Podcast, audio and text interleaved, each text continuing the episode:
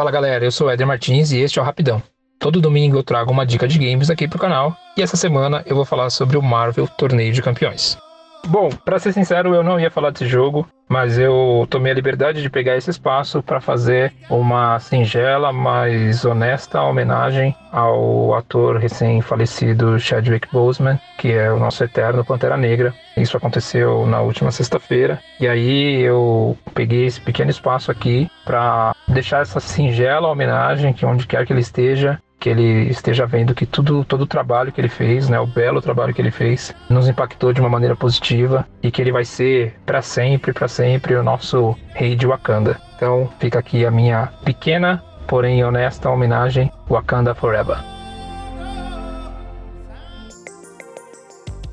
Então eu confesso que eu escolhi o jogo da Marvel exatamente pra gente ter aí um pouco mais de Pantera Negra e lembrar do, do Chadwick como o herói que ele é. Então, o Marvel Torneio de Campeões, ele é um jogo de luta no celular. Ele tem comandos bem simples, diferente dos jogos de luta tradicionais aí presentes nos consoles, PC e também no arcade. Geralmente o jogo de luta ele tem comandos complexos, combinações de comandos para que você faça com que o personagem lute. Já no celular isso é um pouco diferente. Alguns elementos que eu tenho que dizer que são iguais é a relação, o formato ali da tela. Você tem um personagem na frente do outro, eles estão lutando. Cada golpe é marcado como não uma pontuação, mas sim uma subtração de um indicador de life desse personagem. Então você tem lá Spider-Man, Spider-Man não, vamos colocar o Pantera Negra mesmo, né? Você tem lá o Pantera Negra lutando com o Jaguar Dourado, e aí o Pantera Negra dá um golpe no Jaguar, não vai ter ponto. Vai ter uma subtração de uma barra de life que representa a vida do Jaguar. E aí, quem conseguir zerar essa barra primeiro, vence a luta.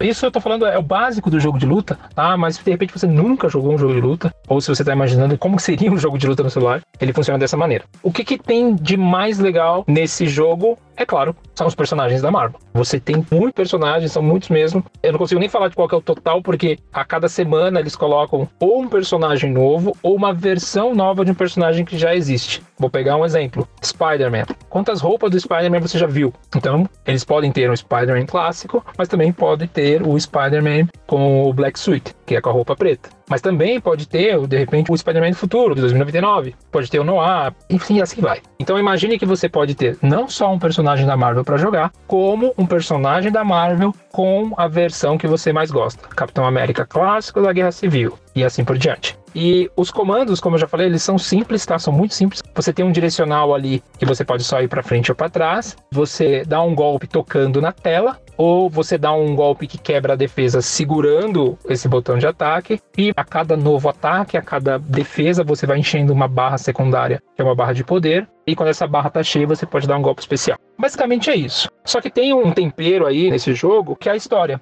Então a gente tem o colecionador, que ele tá invadindo, vamos dizer assim, o mundo dos heróis, colecionando cada um dos heróis para criar esse torneio de campeões. Então ele pega os heróis lá e coloca um para sair na mão com o outro, com uma justificativa até que simples, mas que faz sentido dentro do universo da Marvel. Isso permite com que você vá habilitando novos cenários dentro do jogo, você vai andando pelo vasto universo Marvel e vai até chegando a cenários que são conhecidos dos fãs. Então pode ser que você vá até a mansão do Professor Xavier, né, dos X-Men, pode ser que você esteja na SHIELD, pode ser que você esteja na Terra Perdida e assim por diante. Então, além de você ter os personagens, você também tem localidades do universo Marvel que são famosas e que vão com certeza trazer uma nostalgia para quem é fã do quadrinho ou para quem tem contato com a Marvel através de outra mídia. Enfim, parece que eu não falei muito do jogo, mas assim, eu tentei falar o básico, mas o que você já pode esperar dele? Muitos personagens da Marvel, muitos recursos, você tem, tem gema para isso, gema para aquilo, tem como aumentar o poder, tem como recuperar a vida, tem como deixar mais forte, tem como entrar numa aliança, tem um monte de coisa para fazer dentro do jogo. E o que você também vai encontrar é um jogo rápido e divertido porque ele é simples. As batalhas são rápidas, é muito fácil ali de você pegar a manha do jogo e isso faz com que você veja muitos personagens caso você gaste um tempinho jogando. O que pode vir a ser complicado é apenas o que já é comum de vários jogos de celular, se você quiser evoluir rápido. Se você falar, ah, não, eu quero o meu herói o mais forte possível, com menos tempo de jogo possível, você vai ter que gastar dinheiro, como todo e qualquer outro tipo de jogo para celular.